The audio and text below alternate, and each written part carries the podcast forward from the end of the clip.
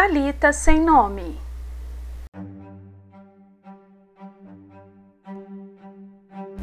Borboleteando. Jairo estava orgulhoso. Sua filha única estava prestes a completar 12 anos. Nossa menina está crescendo, disse Jairo à esposa. É verdade. Parece que foi ontem que eu a tinha nos braços. Não posso nem imaginar como seria nossa vida sem ela respondeu a mãe com delicadeza. De repente, a menina atravessa a sala correndo e gritando: Pega, pega, não deixa ela sair. Que loucura é essa, menina? Agora era a mãe quem gritava, enquanto corria para tentar acudir suas cerâmicas valiosas. Cuidado com meus vasos! A borboleta, pai! Pega, mãe! Cuidado para não machucá-la! A menina continuava correndo e gritando, sem se importar com tudo que preenchia aquele ambiente: móveis, tapetes, preciosas peças de decoração no ambiente. Seus olhos só podiam ver a linda borboleta azulada e todo o movimento do seu corpo era um reflexo daquele voo encantador. O problema é que a borboleta se movia como uma pluma, enquanto a menina, jovialmente estabanada, saltava como uma cabrita. Ela vai pousar no vaso vermelho da mamãe, sussurrou hipnotizada. A dona do vaso ficou paralisada enquanto decidia qual atitude tomar: de salvamento do vaso ou de ataque à borboleta. Mal conseguia respirar de tanta tensão, prevendo a destruição das vítimas. Adeus, borboleta, adeus, vaso. Ah, se eu pego essa menina! suspirou furiosa. Jairo, no alto da sua sobriedade de um sacerdote judeu, cruzou os braços e assistiu sorrindo o drama das duas damas. Quando a menina curvou-se diante do vaso, a mãe pôs as mãos na cabeça, fechou os olhos com força e o queixo caiu para um berro daqueles. Mas o que saiu foi um daqueles gritos inaudíveis que a gente solta para dentro quando não há nada mais o que fazer. Entretanto, a menina estendeu a mão com delicadeza e a borboleta respondeu com um gesto de confiança. Subiu na palma da mão da garota. Dessa vez foi ela quem soltou um gritinho para dentro, de satisfação. Piscou para mamãe e papai e subiu as escadas para acomodar sua nova prenda no viveiro. No borboletário, acomodou sua pequena companheira, apresentando-a às demais. Como sempre, vistoriou o viveiro e contou as borboletas, as lagartinhas que trouxera da rua e as crisálidas que estavam penduradas. Ufa! Quase morri do coração! A mãe suspirou aliviada. Jairo e sua companheira caíram na risada e voltaram a falar sobre a reunião em família que aconteceria dali a alguns dias. Jairo auxiliava na decoração, orientado pela esposa. A parte que ele mais gostava era quando ela pedia para ele ir à cozinha, onde seus empregados faziam deliciosos quitutes. Apesar da importante posição que ocupava na sociedade, ele era chefe da sinagoga. Na vida em família, se comportava como um menino. A borboleta azulada, ela não era nem roxa, nem azul, seria lilás? Foi o assunto do jantar daquela noite. Enquanto servia a mesa, até a cozinheira foi obrigada a opinar. Essa menina deu para inventar cores agora? Ela tem o dom das artes. Após terem dado graças e jantarem, despediram-se dos empregados e se recolheram para dormir. No quarto da menina, a família meditou sobre um dos salmos de Davi. O Salmo 23 era o preferido da menina. Ah, esse salmo é tão refrescante e aconchegante, pensava. Mamãe trançou seus cabelos para discipliná-los durante o sono. Como eram grossos e encaracolados, uma noite relaxante poderia significar um dia muito embaraçado. Papai espiou lá fora e fechou a janela, certificando-se que estava tudo em segurança. Despediu-se da filha com um afago carinhoso um aperto nos ombros e uma piscadela. Você sempre será a menininha do papai.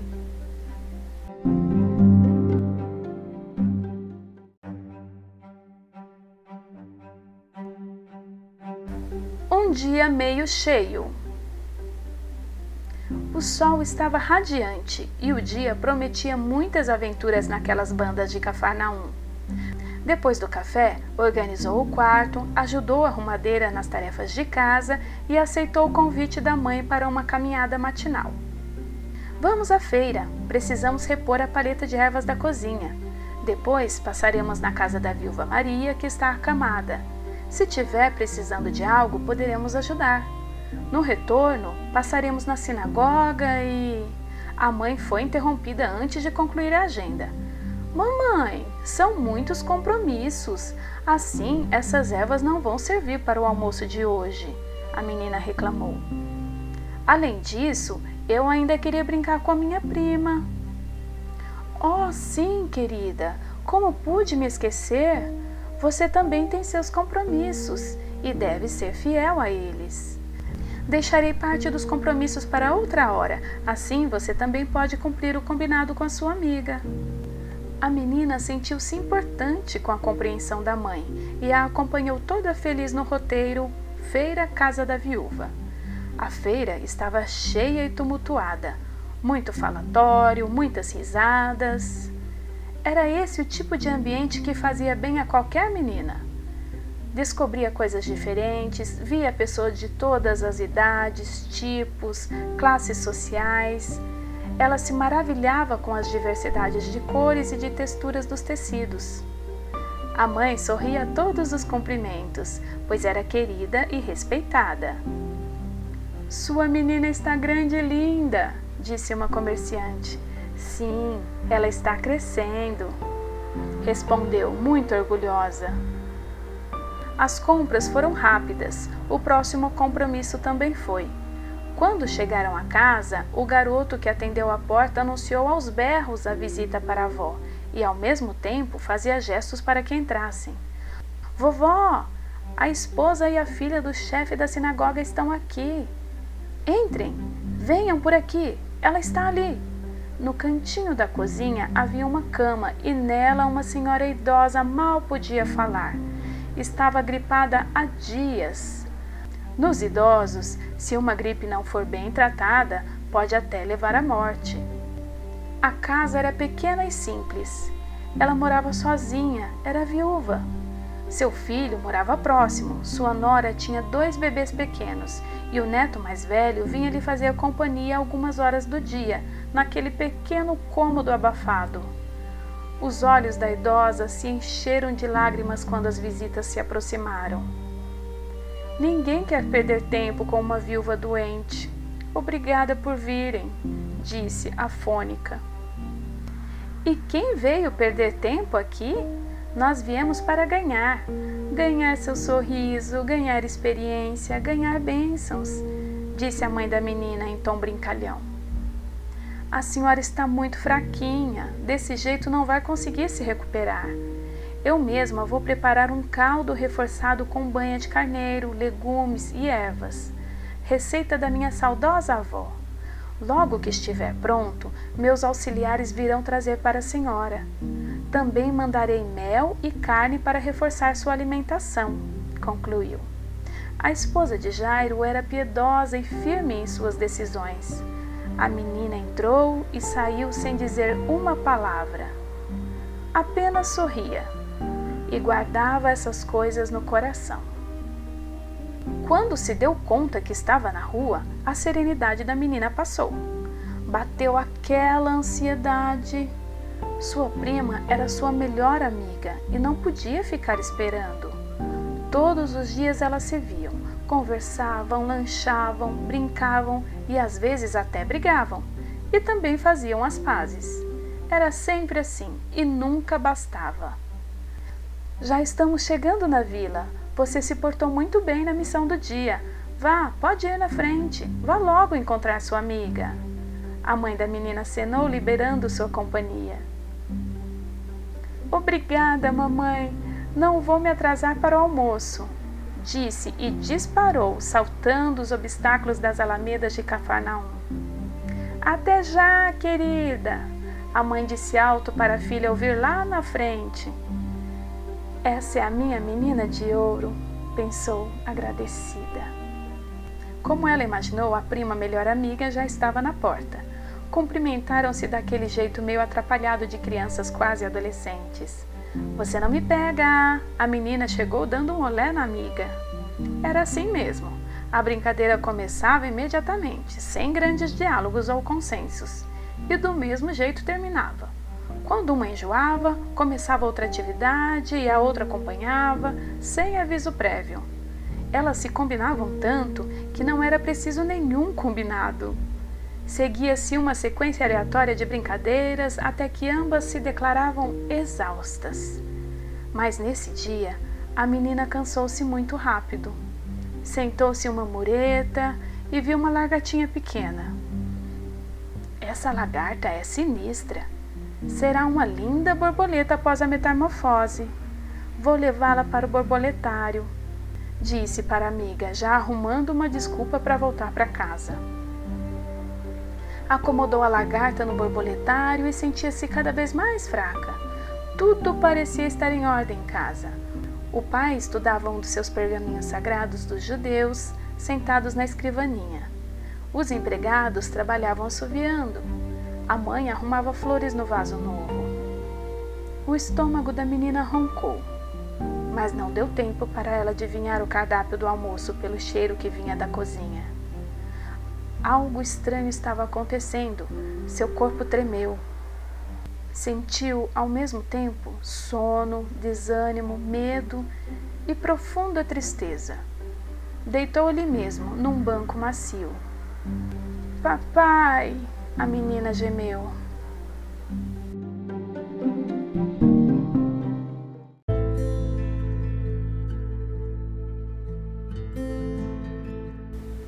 meio vazio. Quando o pai a tomou pelos braços, ela já estava com o corpo amolecido. Não tinha febre, mas parecia estar delirando. A esta altura, a mãe já estava preparando compressas e tinha dado ordens para o mensageiro chamar o médico mais experiente da Galiléia para uma consulta. O mundo colorido de borboletas da menina foi tingido de cinza. A menina sentia a cabeça e o corpo pesados e a eletricidade de seus pensamentos perdia vida minuto a minuto. Os pensamentos pararam de circular e seu cérebro ficou como um enorme salão vazio.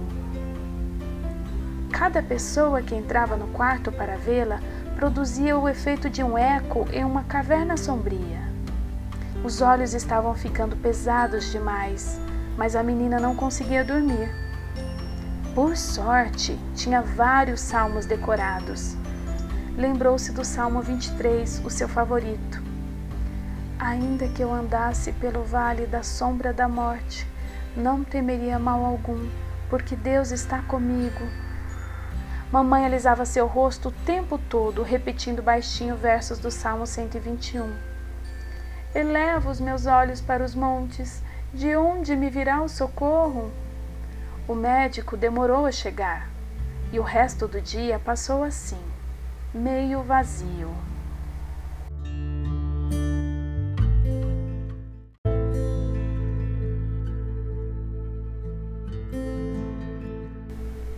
Sinto muito.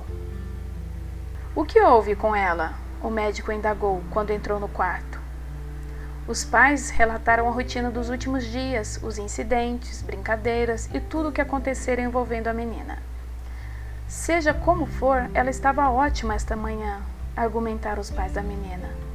Feito o diagnóstico possível no século I Cristo, a família se reuniu em torno do doutor reconhecido em toda a região por sua precisão no tratamento de doenças. A pulsação está baixa, ela não responde aos estímulos. Se persistir, este quadro pode evoluir até a morte. Vou administrar dois fármacos, que são para reanimá-la. Precisamos fazê-la reagir para pesquisar um pouco mais sobre o caso e depois tratá-la adequadamente. Vocês precisam ficar alertas durante toda a noite. A menina precisa de constante observação. Estarei em um hotel próximo. Podem me chamar em caso de intercorrência informou e despediu-se. O dia amanheceu e a menina não se deu conta. Seus pensamentos de vez em quando passeavam no salão vazio. O médico voltou e logo saiu, desesperançoso, em busca de um fármaco mais forte. A mãe gemia baixinho uma oração. Jairo se retirou para a sinagoga. Naquele dia, ninguém da casa se alimentou, nem os empregados. Talvez jejuassem pedindo a Deus a cura da menina. O jejum era um ato de fé em uma situação de calamidade. Jairo voltou da sinagoga no mesmo momento em que o doutor retornou com a nova poção medicamentosa. Algum tempo depois de dar o remédio à menina, o médico anunciou que sua parte estava concluída. Não há nada mais que possamos fazer. Temo que sua filha venha a óbito nas próximas horas, a não ser que aconteça um milagre, concluiu, fechando sua maleta, arrasado com a situação. Apesar de todos seus conhecimentos, o médico era incapaz de salvar a vida de uma pré-adolescente, vendo-a escorrer por seus dedos como água das mãos. A ciência é limitada, Sinto muito. O médico se despediu. As lágrimas da mãe começaram a cair, mais pesadas e apressadas do que antes.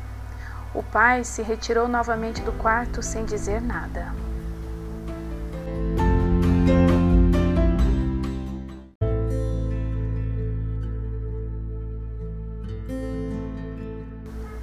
Desespero.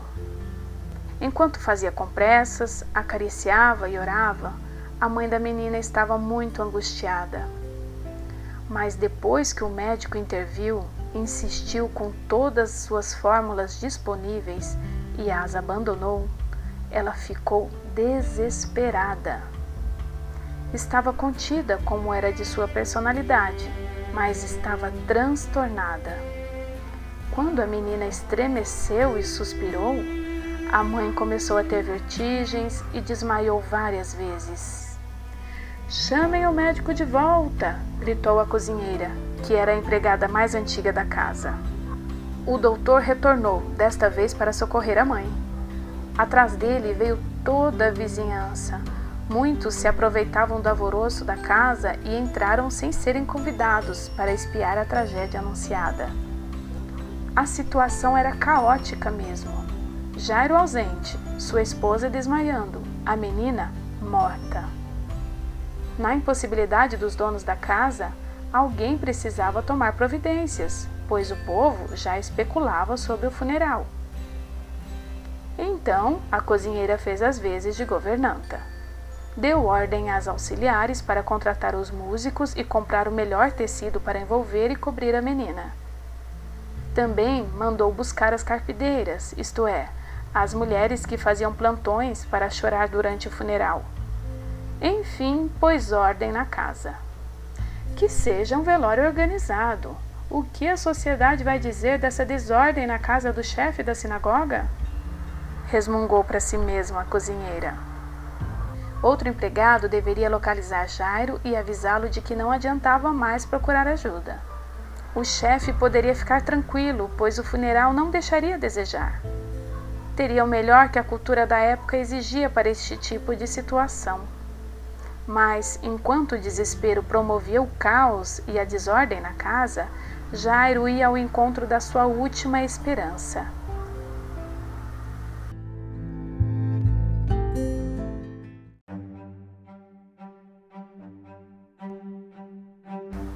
Esperança. Quando o médico falou sobre morte, Jairo decidiu não perder tempo. Há dias estava analisando os fatos e a personalidade de um homem de Nazaré, que pregava salvação pela graça, questionava costumes religiosos, realizava milagres e revolucionava por onde passava, declarando ser o próprio Filho de Deus. Como príncipe da sinagoga, fariseu estudioso das Escrituras, Jairo havia criticado severamente os judeus que se aproximavam de Jesus. O judaísmo estava sendo abalado com o movimento em torno de Jesus e sua mensagem. Jairo se aborrecera inúmeras vezes. A doçura que esboçava com sua família não era visível fora de casa. Jairo era uma autoridade eclesiástica e levava muito a sério seu ofício. Logo que passou ao largo, no meio da multidão, as pessoas voltaram a se amontoar, fixas no que iria acontecer. Jairo se jogou aos pés de Jesus e pediu com insistência que fosse até sua casa. A minha filha está morrendo. Venha comigo e ponha as mãos sobre ela para que sare e viva, clamou o chefe judeu. De repente, algo tirou a atenção de Jesus do desespero de Jairo. Quem me tocou? Jesus indagou. Alguém me tocou, pois eu senti que de mim saiu poder. A multidão bufou, inquirindo quem seria o sem noção que ousava atrapalhar o momento. Até um dos discípulos, fiel seguidor de Jesus, se irritou com a interrupção. O Senhor está vendo como esta gente o está apertando de todos os lados e ainda pergunta isto? Os curiosos estavam remoendo-se, esperando um duelo de mestres. Mas Jesus não estava interessado em disputas, nem preocupado em agradar ou desagradar curiosos apenas suspendeu o diálogo com Jairo para atender a autora daquele toque especial. Imediatamente começaram tititis no meio do povo. Ele deixou o presidente da sinagoga falando sozinho. Se ele soubesse o cargo de Jairo, não o teria deixado de lado. Jairo deveria impor mais respeito a si mesmo. Jairo também não se importava com mais nada que não fosse o seu milagre. Sabia do falatório que rolava por ali, mas nenhuma palavra ou gesto alheio o incomodava. Também não reclamou de esperar, apesar da sua urgência. Pelo contrário, inclinou-se para ver o que tinha chamado a atenção de Jesus. O interessante é que seu coração não estava mais batendo desesperado agora sentia uma estranha paz acalentando seus pensamentos. Está tudo bem, posso esperar para ser atendido. A tensão e a dor que desfiguravam seu rosto sumiram. Estava sereno como se estivesse vendo sua filha brincar. Quando Jesus disse para a mulher: Minha filha, você sarou porque teve fé, vá em paz, você está livre do seu sofrimento Jairo até sorriu e também glorificou a Deus. Quando Jesus voltou sua atenção para o chefe da sinagoga, houve nova interrupção. Um de seus empregados, que fazia parte da força-tarefa do funeral organizado, apareceu e disparou: Seu Jairo, a menina já morreu. Não aborreça mais o mestre. Deve ter sido muito difícil para o funcionário de Jairo cumprir essa tarefa. Ele deve ter ensaiado muitas frases mais sutis para dizer a dura verdade. Mas essa expressão curta e áspera foi tudo que saiu. Jário poderia tê-lo repreendido severamente. Afinal, como pode um mensageiro falar neste tom com seu patrão, dizendo: pare de aborrecer alguém? Sua autoridade estava de todos os modos interrogada, posta em xeque um chefe totalmente despido de sua autoridade. E em público, quanto à exposição, em um movimento rápido com a cabeça, Jairo espantou a ideia que feria seu ego e olhou para Jesus, como um menino que implora por socorro. Seu coração estremecia de novo e aquela paz evaporava com o suor gelado na sua testa.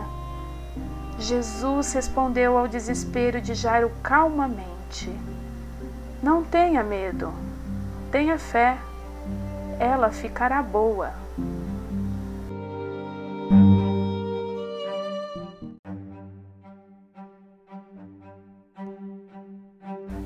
Talita, come. Jesus pegou a menina pela mão e falou bem alto: Talita, come disse na sua língua materna, o aramaico. Essa expressão, traduzida para o português, significa: Menina, levante-se.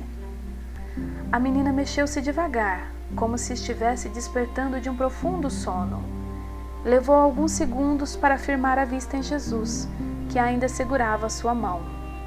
Ele sorriu ternamente para ela e a ajudou-a a se sentar. Depois deu um passo atrás, pois sabia que os pais estavam ansiosos para tomar a menina nos braços. Ela estava viva. Enquanto a mãe abraçava a filha, Jairo adorava Jesus, emocionado. Toda a emoção contida até aquele momento foi liberada nos pés de Jesus, num choro espontâneo, como de um menino. Com um toque fraternal no ombro, Jesus o acalmou e ajudou-o a se levantar. Pedro, Tiago e João entreolharam-se felizes. O choro de Jairo era de alívio, gratidão e felicidade. A mãe e a menina andavam pelo quarto rindo baixinho e trocando palavras carinhosas. Então Jesus orientou que dessem comida a ela e preparou-se para se despedir. Não poderia demorar-se ali. Havia perseguidores por toda parte e ali mesmo, entre os espectadores, haveria quem o acusasse por ter frustrado a cerimônia de um velório com pompas. Jesus ordenou que não contassem a ninguém o que havia acontecido. Sim, Senhor, manterei minha discrição. Entretanto, mesmo que não haja meu testemunho, os fatos falam por si mesmos. Quando Jesus e os discípulos saíram, curiosos que estavam à espreita já anunciavam a notícia lá fora. Viva! Viva! A menina não está morta! Ela ressuscitou! Está viva! Jairo acompanhou Jesus, Pedro, Tiago e João até a porta e reuniu os empregados para repassar a recomendação do Mestre. Sejam discretos, recomendou e pediu uma sopa saborosa para servir a menina. Também preparem um jantar especial. Todos vamos cear juntos na sala. A casa precisa estar limpa e organizada. Temos pouco tempo. Preparem o banho e chá à minha esposa. Hoje é dia de festa. A morte foi vencida pela vida. A esperança entrou por estas portas e nunca mais sairá. Hoje digo a vocês com certeza: minha família e eu cremos que Jesus de Nazaré é o Cristo, o Filho de Deus, o Messias tão esperado que tirará o pecado do mundo. Jairo correu ao quarto da menina, onde sua esposa penteava com uma satisfação imensa. Abriu a porta dando mais ordens. Vistam roupas de festa. O dia ainda não terminou. Vamos festejar sua vida, minha filha. Seus doze anos vão ficar para a história. Vamos comemorar. A menina pulou da cadeira com um gritinho de alegria e saltou para os braços do pai, como uma menininha.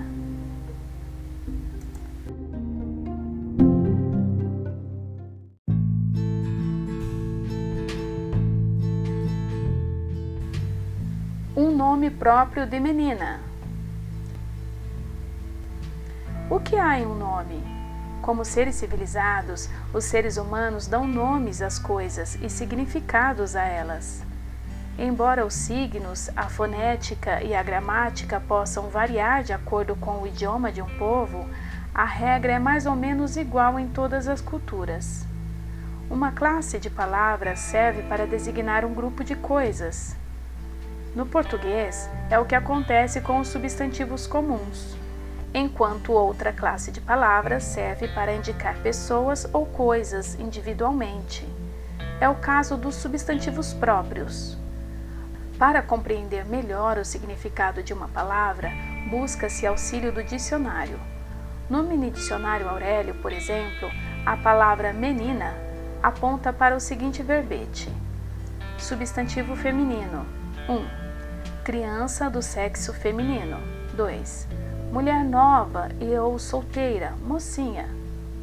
Outros dicionários acrescentam outros significados como mulher delicada, palavra familiar e afetuosa dirigida às pessoas do sexo feminino, menina do olho, pupila dos olhos, pessoa ou objeto muito estimado, sinônimo de filha, sinônimo de guria, garota e etc.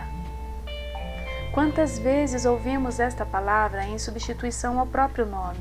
Quando um pai chama a atenção de uma filha, seja para agradá-la ou repreendê-la, menina! Há também as situações em que uma pessoa quer tecer um comentário sobre outra que desconhece o nome. Por exemplo, quando uma autoridade policial quer elogiar uma criança ou um adolescente pela sua beleza ou comportamento. Neste episódio contado na Bíblia, em que Jesus cura um ser humano do sexo feminino na faixa etária da pré-adolescência, mostra como um substantivo comum pode ser singular no contato entre as pessoas. Quando Jesus Cristo usou o vocábulo menina, mostrou todo o significado que uma simples palavra pode denotar. Não se sabe se Jesus perguntou o nome da menina registrado em sua certidão de nascimento, mas apesar desse detalhe, o mestre a considerava especial e o tratamento que deu pode ser comparado a de um pai que, ao lado da cama, desperta uma filha porque já está na hora de se arrumar para ir à escola. Era como se dissesse, tocando sua mão com carinho: Filha, acorda. Embora Jesus tenha usado um substantivo comum que designa sem especificar seres da mesma espécie, tratou a menina como um ser especial e único. Sendo Deus, o mestre conhecia bem a garota e seu estado clínico.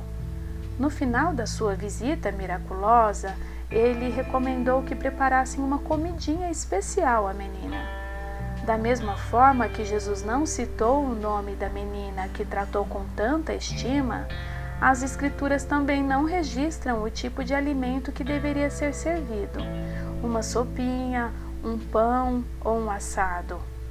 Mas deve ter acertado em cheio o paladar e aquecido o coração da garota. Afinal, a melhor coisa que pode acontecer para uma pessoa que estava doente é receber um prato com a sua comida preferida. O vocábulo talita, a princípio, é um substantivo comum do aramaico escrito nos caracteres do alfabeto latino. A eloquência histórica desta palavra inspirou homens e mulheres a elevarem-na à categoria de nome próprio. Escrita de diferentes maneiras, com H ou Y, por exemplo, Talita gera ainda hoje apelidos dos mais carinhosos. Voltando à matriz da palavra e à forma em que foi empregada por Jesus, Talita poderia soar com a mesma doçura com que se pronuncia Anne, Beatriz, Cristina, Débora, Elaine, Fabiana, Gabriela, Helena, Iris, Janaína, Karina, Laila, Marília, Naomi, Olívia, Patrícia, Késia, Raíssa, Sofia, Tamires, Uiara, Valéria, Ximena, Valesca, Yara, Zaira.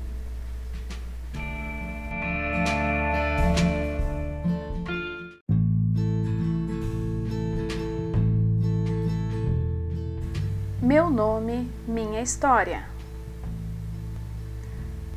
A aventura de uma menina ou um menino nesta vida é particular e única e ficará marcada, mesmo que não ganhe projeção na mídia ou ganhe destaque em livros e revistas. Jairo ficou famoso por ter seu nome mencionado nas Escrituras Sagradas. Mas não foi preciso que ele fosse apresentado a Jesus com formalidade. Assim como seu nome, profissão e endereço, o Mestre conhecia também seu desespero e reconheceu a simplicidade de um menino em busca de socorro. Seu nome era apenas um importante detalhe a história de cada um é inédita e pode ser registrada em diários individuais ou familiares. Enquanto isso, Jesus acompanha pontos e vírgulas de cada história. Tudo o que ocorre, seja bom ou ruim, vale como experiência e pode ser usado para construir relatos a cada dia melhores. Nenhum dia passa em branco. Tudo é registrado com cuidado e não pode ser apagado. E você, já parou para pensar como pronunciam seu nome? Com aspereza ou com delicadeza? Seja como for, Que tal chamar Jesus para fazer parte da sua história? Será bom estar preparado para atender quando Cristo chamá-lo pelo nome, pois esse chamado inspira vida neste plano e garante vida por toda a eternidade. Eu lhe darei tesouros escondidos, riquezas guardadas em lugares secretos, a fim de que você saiba que eu sou o Senhor, o Deus de Israel, que o chama pelo nome. Isaías 45, 3